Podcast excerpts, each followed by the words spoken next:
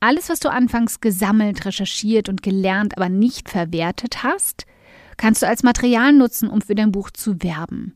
Alle Gedanken, die du dir zu deinem Buch gemacht hast und was du genau so geplant hast und ausgeführt hast, wie du es ausgeführt hast, sind hilfreich für deine potenziellen Kunden.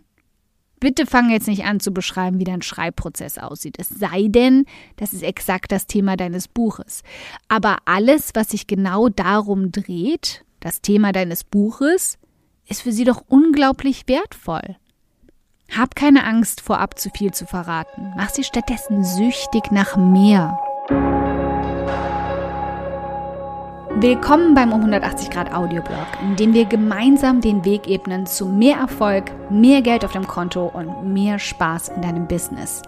Denn genau damit wirst du dann Großartiges in der Welt verändern. Mein Name ist Karina und ich teile wöchentlich hier alles mit dir, was in meinen Unternehmen funktioniert und was nicht. Wir packen meine Strategien und Tricks aus acht Jahren Selbstständigkeit an.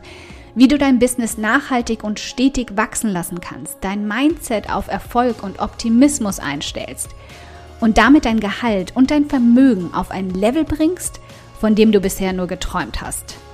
Damit du dann damit nicht nur dein Leben veränderst, sondern auch das vieler anderer Menschen. Also, lass uns loslegen.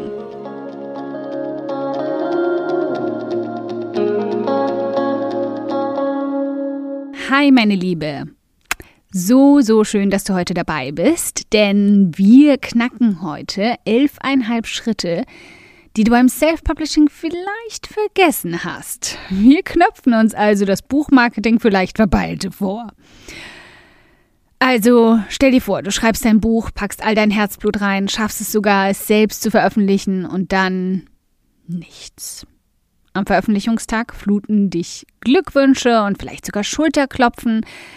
Aber Verkäufe äh, sind irgendwie so schüchtern und zurückhaltend wie du beim ersten Date. Woran liegt das? Ich sehe das immer wieder. Ich habe das sogar an mir selbst gesehen, als ich mein allererstes E-Book veröffentlicht habe. Und nein, das war leider nicht Frauenreisen Solo. Dabei hatte ich schon kräftig dazugelernt. Ich war eine der leicht verpeilten, die dachte, ein Buch verkauft sich quasi von selbst. Pustekuchen. Mein erstes E-Book hat sich ganze siebenmal von alleine in seiner kompletten Lebensdauer von einem Jahr verkauft. Und dabei war es ein absolutes Schnäppchen von 7,99 Euro. Was ich also falsch gemacht habe? So ziemlich alles. Was ich daraus lernen konnte? So ziemlich alles.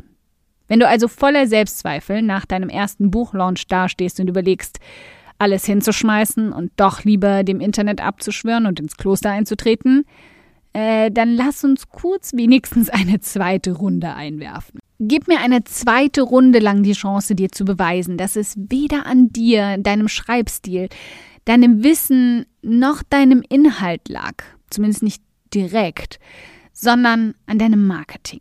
Denn das ist es, woran es wirklich gehakt hat.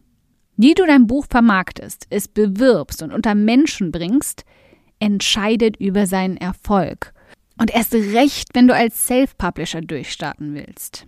Okay, also was bedeutet das genau, dass du dein Buch komplett ohne die Unterstützung eines Verlages selbst veröffentlichst?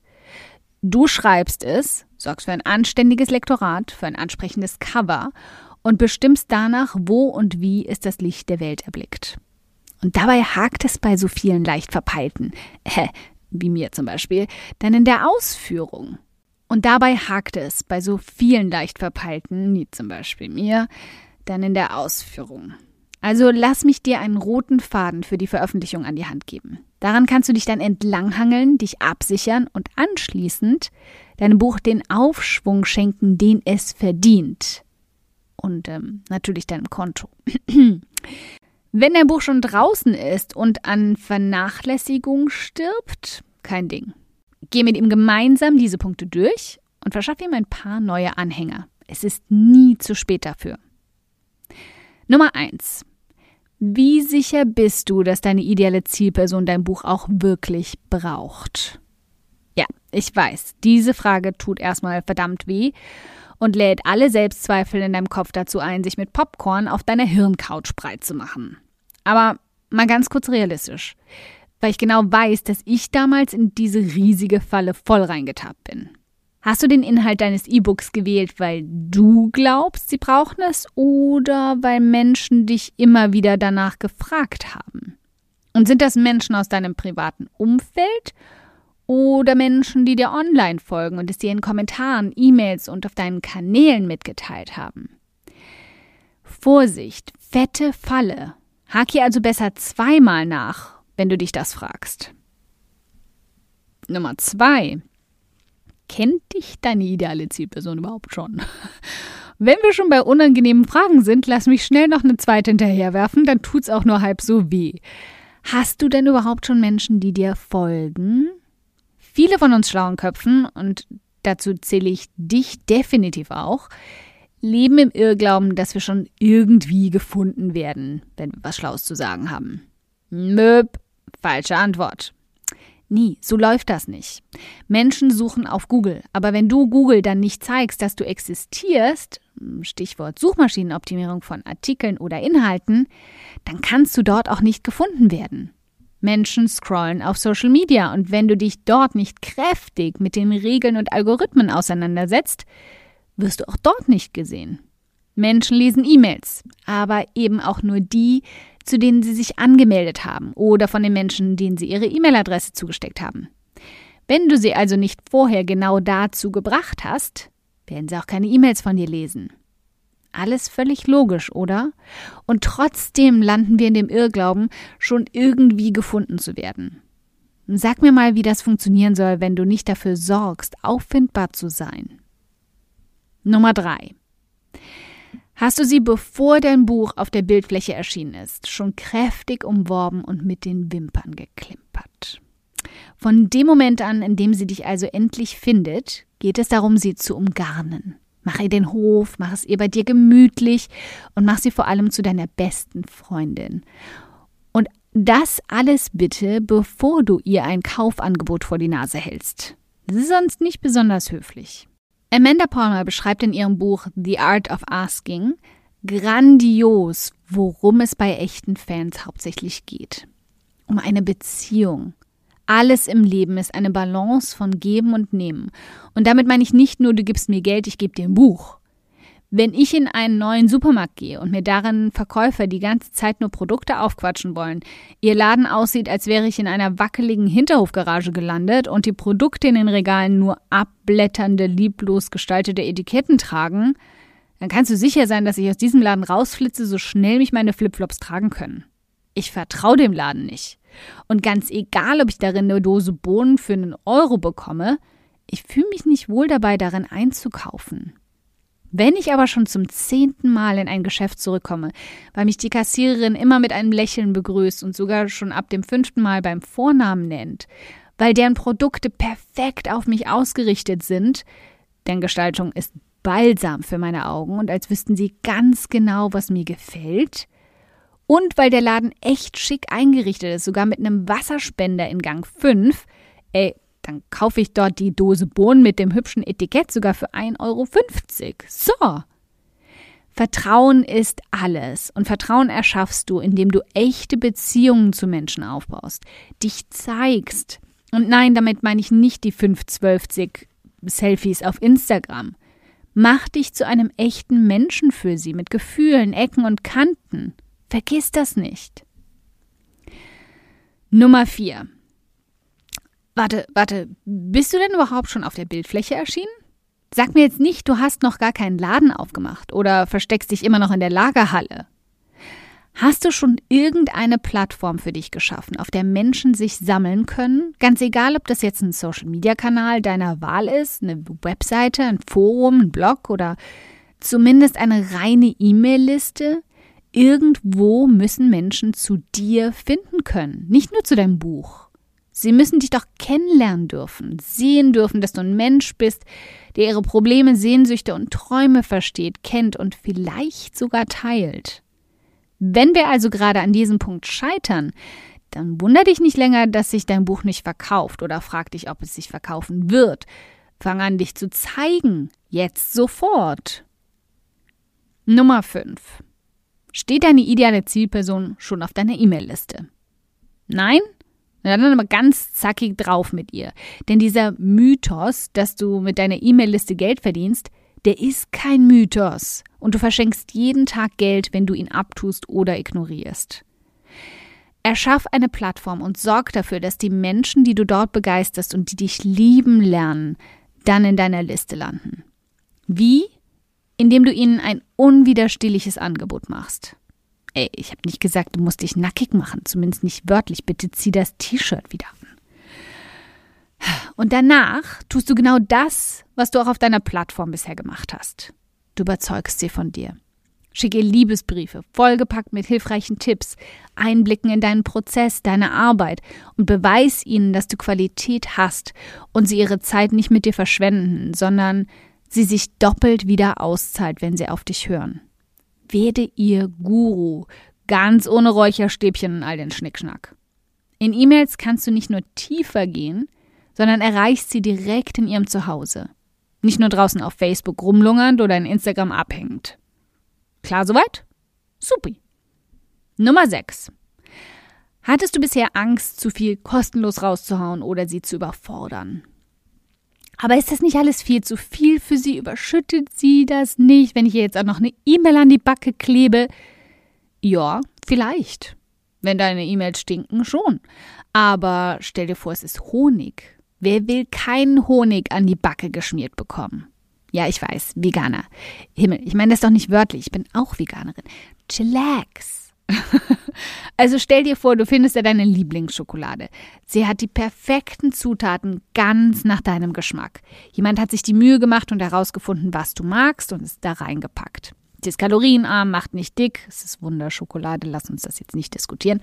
Hat also keine unerwünschten Nebenwirkungen und ist herrlich cremig, ganz leicht verdaulich in wunderbare Häppchen gestückelt. Problem dabei, diese Häppchen hängen überall im Internet verstreut aus und dann auch noch über den Tag verteilt. Ein paar auf Social Media, ein paar auf deiner Webseite, ein paar liegen auf Google rum. Boah, es ist verdammt hart für dich alle Häppchen aufzuschnappen. Meist erwischst du nur hier und da eins. Musst ja schließlich auch nebenbei noch arbeiten, richtig? Also, wer hat denn Zeit dafür, wirklich alle Häppchen zu verfolgen? Niemand. Du würdest der Schokoladenproduzentin deshalb die Füße küssen, wenn sie dir die Möglichkeit gibt, sie dir per E-Mail zu liefern. Denn dann kannst du selbst entscheiden, wann und wie viel du davon konsumierst. Und bei dem Geschmack und all den Vorteilen, pff, verschlingst du jedes einzelne Häppchen und leckst dir dann noch die Finger nach mehr ab. Na, fällt der Groschen langsam? Zu viel des Guten gibt es doch gar nicht. Das ist bloß deine versteckte Angst, nicht gut genug zu sein. Werde das los, dringend. Und dann produziere Schokolade wie am Fließband. Nummer 7. Gibt es einen Vorhang, hinter den du sie spicken lassen kannst? Na klar gibt's den. Komm sehr ehrlich mit dir. Hast du brav an deinem Buch geschraubt, hinter den Kulissen gefeilt und optimiert und bist dann plötzlich wieder Überraschungsgast auf der Party aus der Papptorte gesprungen und hast dein Buch ausgepackt? Nee, nee, nee, nee, nee. So geht das nicht. Vorfreude ist die halbe Freude und geteilte Freude ist doppelte Freude oder irgendwie so. In jedem Fall solltest du nicht nur teilen, was da gerade entstanden ist, sondern es hilft dir sogar dabei, dein Buch zu verkaufen. Alles, was du anfangs gesammelt, recherchiert und gelernt, aber nicht verwertet hast, kannst du als Material nutzen, um für dein Buch zu werben. Alle Gedanken, die du dir zu deinem Buch gemacht hast und was du genau so geplant hast und ausgeführt hast, wie du es ausgeführt hast, sind hilfreich für deine potenziellen Kunden. Bitte fang jetzt nicht an zu beschreiben, wie dein Schreibprozess aussieht. Es sei denn, das ist exakt das Thema deines Buches. Aber alles, was sich genau darum dreht, das Thema deines Buches, ist für sie doch unglaublich wertvoll. Hab keine Angst, vorab zu viel zu verraten. Mach sie stattdessen süchtig nach mehr. Nummer 8. Versuchst du, sie zum Kauf deines Buches zu überreden oder zu drängeln? Und wenn du jetzt aus der Papptorte rausstolperst, die Luftschlangen noch halb um den Hals hängen und sofort anfängst, mir entgegenzugeuchen, kauf mein Buch, kauf mein Buch, kauf mein Buch, gehe ich mit leicht angewidertem Gesicht gleich mal drei Schritte zurück. Genauso, wenn du mir weismachen willst, dass die Welt untergeht oder sämtliche Feen sterben, wenn ich dein Buch nicht in den nächsten 24 Stunden kaufe, ohne mir auch nur einmal zu sagen, was genau ich denn eigentlich von deinem komischen Buch haben werde, dem du mir da vor meinen Augen rumwedelst. Wirklich, komm mal wieder runter. Und dann fang nochmal in Ruhe von vorne an. Warum soll ich dein Buch kaufen? Was bringt mir, nicht dir, mein Buchkauf? Was habe ich davon? Wie macht es mein Leben schöner, besser, glücklicher, einfacher und grundsätzlich rundum lebenswerter? Welches meiner Probleme löst dein Buch? Welche meiner Sehnsüchte stillt es? Und ja, nenn mir ruhig auch die, von denen ich gedacht habe, niemand kennt sie. Erst recht die. Und dann musst du mir gar nichts von 24 Stunden und Bonus und bla vorquatschen, dann kaufe ich ganz von selbst. Nummer 9. Bombardierst du Menschen, die zu spät zur Party kommen. Nachdem wir uns ja jetzt schon schön entspannt haben, so ist recht schön weiter tief ein- und ausatmen, stürzen wir uns auch nicht auf die Partygäste, die zu spät durch die Tür kommen und belagern sie. Richtig? Richtig? Nein.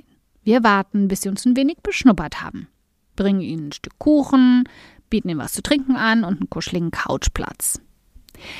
Falls es nicht deutlich genug ist, deine Plattform ist die Couch. Deine Inhalte der Kuchen und der Drink mit Cocktailschirmchen noch dazu. Alle Menschen, die dich nach der Veröffentlichung deines Buches finden, brauchen genau das gleiche wie alle anderen, die schon am Anfang dabei gewesen sind. Zeit, um Vertrauen zu dir zu gewinnen. Zeit, um sich von dir als Mensch und deiner Qualität für sie zu überzeugen. Also erschaff genug Inhalte, mit denen sie sich vollstopfen können und lot sie in deine E-Mail-Liste. Dort beweist du ihnen dann über mehrere E-Mails hinweg, die sie automatisiert nach der Anmeldung zugeschickt bekommen, wie toll du bist und vor allem, wie hilfreich du für sie bist. Nummer 10. Ein ganz wichtiger Punkt. Hast du dich auf Selbstlob beschränkt, statt auf das Konfetti von anderen zu setzen? Sag ehrlich, nachdem du jetzt so richtig begriffen hast, wie wichtig es ist, deinen zukünftigen Leserinnen und Lesern zu zeigen, wie toll du bist und wie viel du ihnen bieten kannst, hast du auch mal daran gedacht, andere Wort zu Wort kommen zu lassen? Ich weiß, heute klinge ich wie eine, die dich ständig nur runtermacht und als absolute Egoistin darstellt. Aber ich weiß eben auch, dass du das nicht bist. Ich weiß, dass du nicht einfach nur Geld scheffeln willst, sondern wirklich helfen möchtest. Ich weiß auch, dass du nur zu schüchtern und zu bescheiden bist, rauszuschreien, wie gut dein Buch ist. Und jetzt, wo ich dich endlich so weit habe, will ich, dass du auch erkennst, dass nicht nur ich das alles über dich weiß. Da draußen gibt es Menschen, die wissen, wie toll und hilfreich du bist. Lass es sie auch anderen sagen.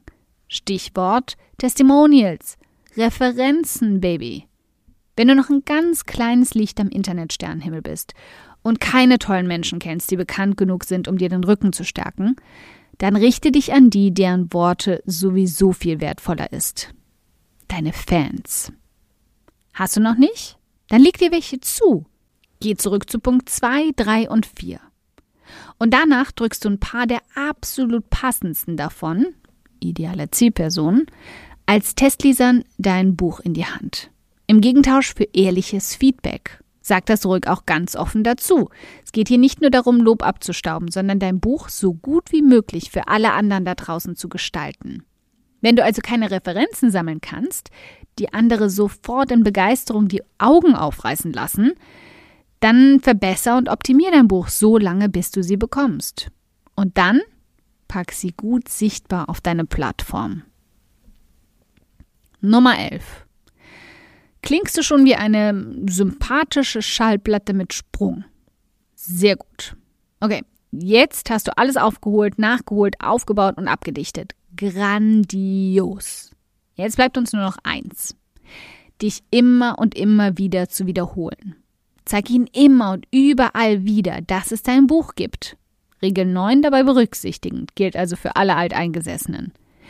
Was den Sprung in der Schallplatte dabei von nervig auf sympathisch wechseln lässt? Indem du es nicht immer und immer wieder in den gleichen Worten und mit den gleichen Bildern tust. Variiere in den Sätzen, die du zur Werbung nutzt. Und wechsle die Schmerzpunkte und Sehnsüchte, die du in ihnen dabei triggerst. Und gestalte unterschiedliche Banner, Grafiken oder Bilder für die unterschiedlichen Orte, an denen du sie platzierst. Du weißt nie genau, wann du mal mit einem genau den richtigen Nerv triffst. Also wechsle einfach damit ab. Die meisten Menschen stoppen hier. Das Buch ist raus, die Veröffentlichung vorbei, alles abgehakt, okay. Mein erstes erfolgreiches Buch, das ich selbst veröffentlicht habe, hat mir die ersten fünf Jahre ein stetiges, kräftiges Nebeneinkommen gegeben. Und tut es tatsächlich bis heute noch. Das heißt, lass mich kurz rechnen, acht Jahre später. Und warum? Weil ich nie aufgehört habe, es zu bewerben. Und weil ich immer wieder Wege finde, es charmant zu erwähnen. Ohne wie die immer gleich klingende Schallplatte zu klingen. Also lass dein Buch nicht im Regal des Internets verstauben, sondern erinnere immer und immer wieder daran. Nummer 11,5 und die wichtigste von allen. Gib nicht auf. Egal, ob es also um das Schreiben, die Veröffentlichung oder die Vermarktung geht, das Geheimnis erfolgreicher Autorinnen und Autoren ist weder ein unschlagbares Talent noch Glück oder Zufall. Es ist Hartnäckigkeit. Bleib dran, bekämpf die Selbstzweifel und bleib hartnäckig. Vergiss nicht, Erfolg kann viele Gesichter haben, auch deines. Dankeschön fürs Zuhören. Ich freue mich riesig, dass du heute hier dabei warst. Und wenn du diese Folge absolut geliebt hast und kennst eine liebe Person, der du auch gern einen kräftigen Aha-Moment damit verpassen möchtest, dann bitte teil sie mit ihr. Es bedeutet mir wirklich viel, wenn ich so viele Frauen wie möglich damit erreichen kann. Deshalb tu mir doch den Gefallen, wenn der Audioblog bei dir immer wieder absolut den Nerv trifft und schenk mir eine Handvoll Sterne auf iTunes dafür und teil die Folgen mit deinen besten Business-Freundinnen. Gib definitiv fette Karma-Punkte, kann ich dir versprechen. Und bis wir uns in der nächsten Folge wiederhören, wünsche ich dir ganz viel Erfolg.